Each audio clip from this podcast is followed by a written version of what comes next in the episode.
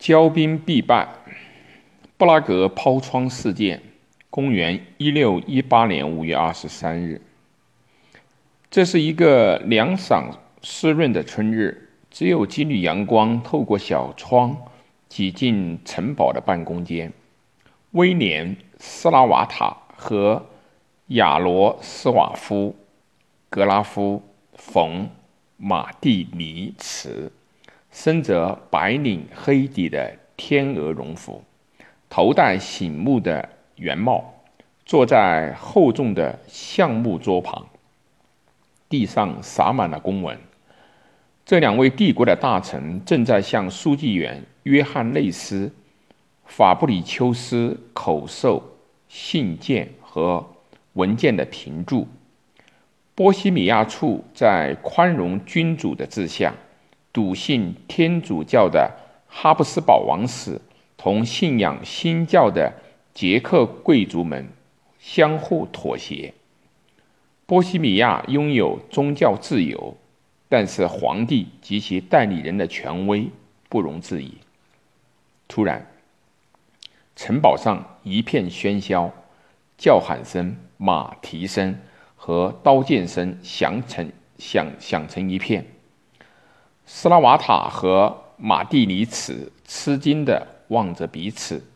几分钟以后，他们就在瓦尔迪斯劳斯厅被近两百名信奉新教的贵族以及手下的武装士兵给包围了。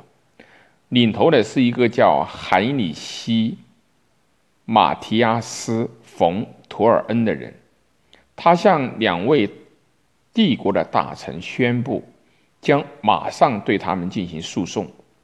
双方简单说了几句后，这两位大臣被判为罪犯。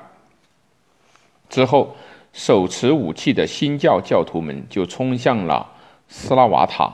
把他拽到了窗口，打开窗户，想要把他扔出去。斯拉瓦塔用力的反抗，最终还是寡不敌众。他们抓住他的双脚，把他往外面推。斯拉瓦塔死死地抓住了窗框，他们抽打着他的双手，直到他的手指出血，不得不放手为止。窗户向下有十七米深，斯拉瓦塔插着窗户的外窗台落到了烂泥地里面，翻了个跟斗，头磕到了一块石头上，最终和大衣缠在了一起，滚进了一条沟里面。随后，教徒们把马蒂尼茨也强行的扔出了窗外。他也进行了反抗，最终也不得不放手，顺着有些斜度的城墙滑落到底，落在了离斯拉瓦塔几米远的地方。最后，那些闯入者把书记员法布里丘斯也扔了出去，然后他们都挤向窗口往下看。他们不敢相信自己的眼睛，底下的三个人先后爬起来逃走，上面的人匆忙开枪，却没有打中。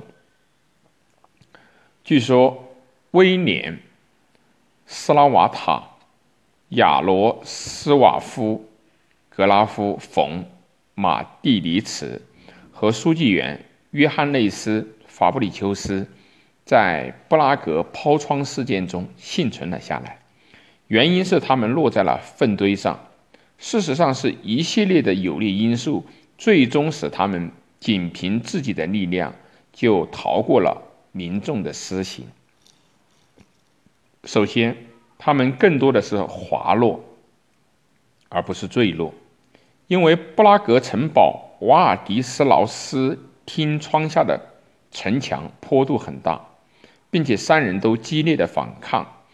紧紧地抓住了外窗台，这样就不被抛到空中落下。此外，体现身份的黑色厚重的官服也保护了他们。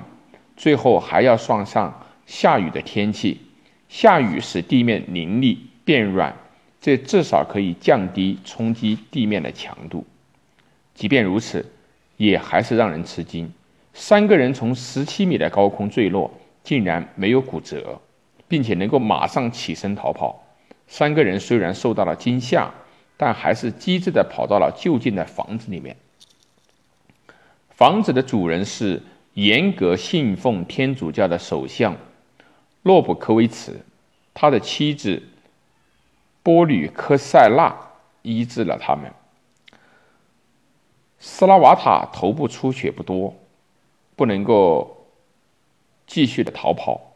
当反叛者发现他的时候，他机敏的和他们周旋，活了下来，却把他拘禁在家中一年。后来在疗养期间，他成功的逃到了天主教势力范围的巴伐利亚。马蒂尼茨则更快的骗过了追捕的人。他在首相的家里面谎称命不久矣，并让一位牧师给他最后一次涂圣油。就在大家都等着他一命呜呼的时候，他却乔装成马仆逃往了慕尼黑。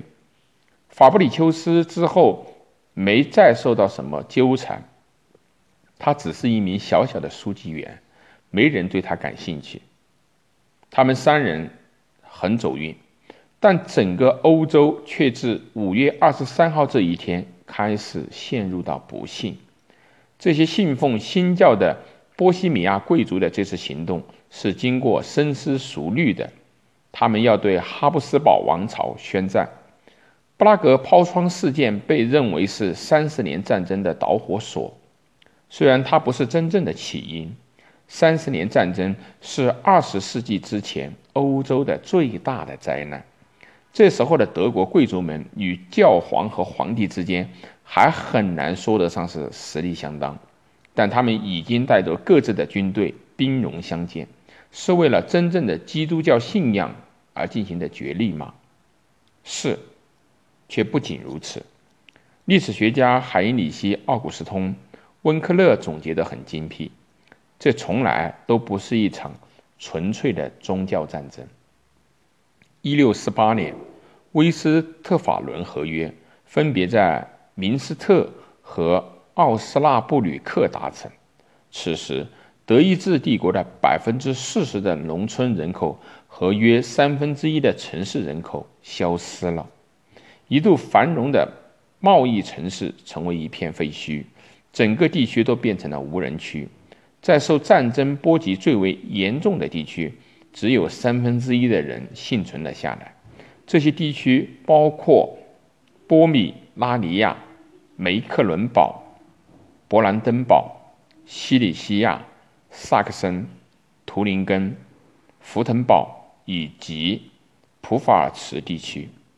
不仅是德国的诸侯们彼此开战，不久之后，其他的欧洲势力也加入了战局，主要是西班牙、法国、丹麦和瑞典，因为他们中看到使欧洲版图有利于自己的机会，整个德意志帝国就成了战场，没有人费神来考虑要避免伤及到平民。无论是什么部队，包括为钱而战的雇佣军，他们所到之处，农民和市民遭到超乎想象的残忍的方式严刑拷打和杀害，妇女遭到凌辱长达数小时之后被杀害，儿童也被屠杀，男人被各种各样超乎常理的方法折磨凌辱。新的时代就这样。一种中世纪从未有过的野蛮方式登上了历史舞台，正是那些点燃战火的人，最终又以胜利者的姿态出现，这显得滑稽可笑。现在那些诸侯是真的不会再有对手了，在很多地方，那些中世纪后期的骄傲市民，即使活下来也一无所有。那些幸存下来的农民被掠夺之后。一贫如洗，诸侯们成了强大的政治势力。不过，这时候也确实需要这样一种力量来重建国家。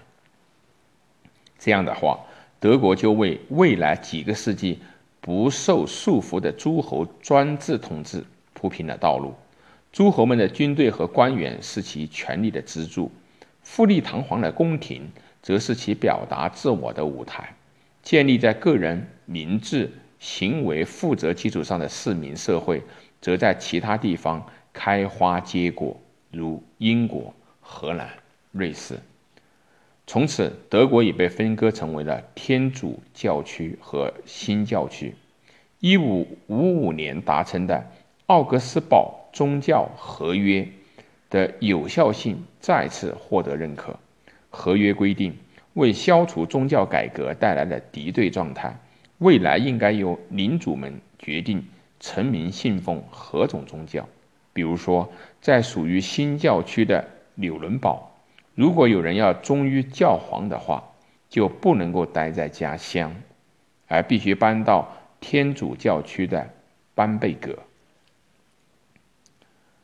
德国在三十年战争之后，就像一张布满补丁的地毯，上面分布着大大小小的领地。伯爵或者男爵在自己巴掌大的领地里，依然可以有教皇和皇帝的感觉。